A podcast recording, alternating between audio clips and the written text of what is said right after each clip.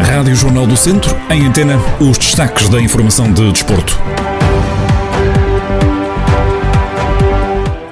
Cristiano Pereira, atleta da Casa do Povo de Mangualde, sagrou-se vice-campeão mundial nos 1500 metros de atletismo adaptado. Trio formado em Castro Daire chamado a Seleção Nacional Sub-15. A Tafermes do Mortágua marca presença amanhã na primeira edição do Grande Prémio do Douro Internacional. Fechamos no handball. A equipa masculina da Academia de São Pedro do Sul procura uma vitória na deslocação a Benavente para sair dos lugares de despromoção.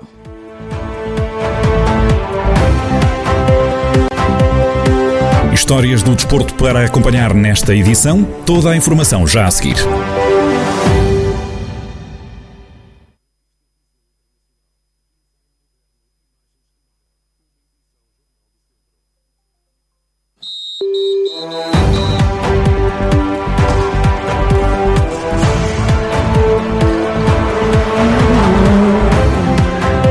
Noticiário Desporto, Rádio Jornal do Centro, edição de Ana Fernandes.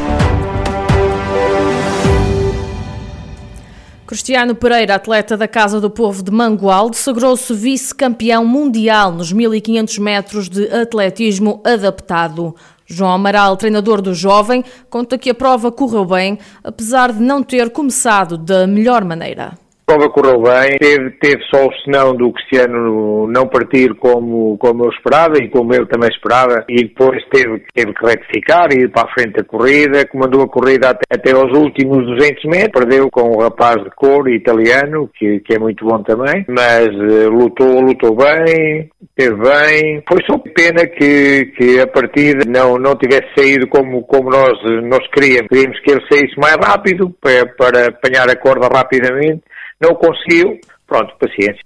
No próximo domingo, Cristiano Pereira vai realizar a prova dos 5 mil metros. Ainda vamos ter os 5 mil metros, domingo, domingo de manhã, em que o Cristiano é candidato a medalha de ouro, eh, mas realmente para os jogos é, é, o Cristiano está a subir, está a atingir níveis de forma muito bons e isso faz-me acreditar que irei ter os dois atletas em grande forma nos jogos. É essa a minha, é para isso que eu, que eu planeio as coisas e é o meu objetivo.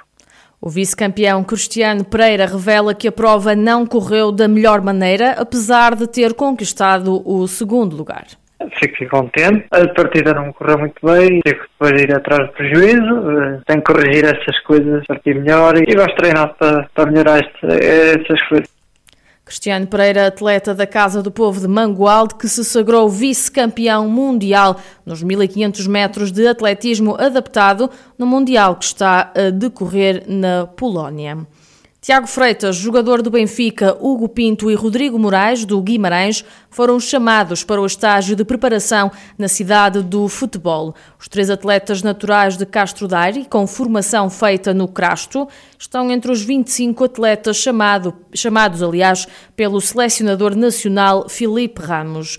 João Pedro Gama, presidente do Clube Castrense, admite que esta convocatória é um motivo de orgulho e reflexo do bom trabalho desenvolvido no Crasto realmente eles merecem, lutaram muito por isso e conseguiram, mas acho que é um orgulho para todos os castrenses e, como eu costumo dizer, para todos os crastenses, que são as pessoas que estão mais ligadas ao crasto, que se não pertencem agora já pertenceram e as que pertencem agora e trabalham todos os dias para que possamos desenvolver um bom trabalho em prol da, dos nossos meninos, independentemente das, da, da secção ou do desporto que pratiquem, neste caso é no futebol, também temos atletas de outras modalidades que já representaram e é sempre um motivo de orgulho. Sendo três no mesmo escalão, pronto, Portanto, é mesmo, é mesmo sinal que, que o Crasto está a trabalhar bem, está no caminho certo e é um exemplo também para os mais novos.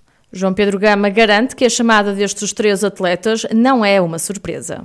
Isto não me surpreende por vários motivos. Claro que agora é muito fácil dizer que acreditávamos nisso, mas não surpreende porque os atletas eh, queriam muito isto não queriam, não é o à seleção, mas queriam muito estar no top. Todos acreditavam nisso, queriam, e quando nós acreditamos e queremos muito uma coisa, não vamos fazer o máximo para conseguirmos atingir. E o máximo requer trabalho. Requer, se calhar, em muitos momentos estarem a brincar com os amigos, ou a abusar em certo tipo de coisas, estão a treinar. No verão, estarem a treinar, de, de muitas das vezes uh, fazerem uh, esforços enormes como eles fizeram para ir de Castro a Guimarães três ou quatro vezes por semana. Quer dizer, tudo isso uh, demonstra que que eles estavam focados e acreditavam no trabalho deles. Por isso, eh, é assim, não é uma surpresa e é algo que certamente todos nós acreditávamos que poderia acontecer.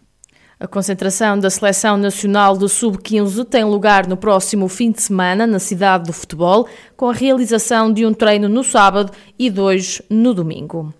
A Tafer Mesdon Mortágua volta à estrada já na próxima quinta-feira, no Grande Prémio Douro Internacional. A prova conta com cerca de 509 quilómetros, 12 metas volantes e 8 prémios de montanha.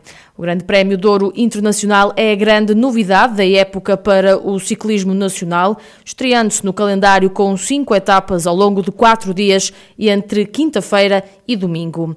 Xavier Silva, diretor desportivo da equipa de Mortágua, sublinha que o importante é não hipotecar aquilo que são as ambições para a classificação geral.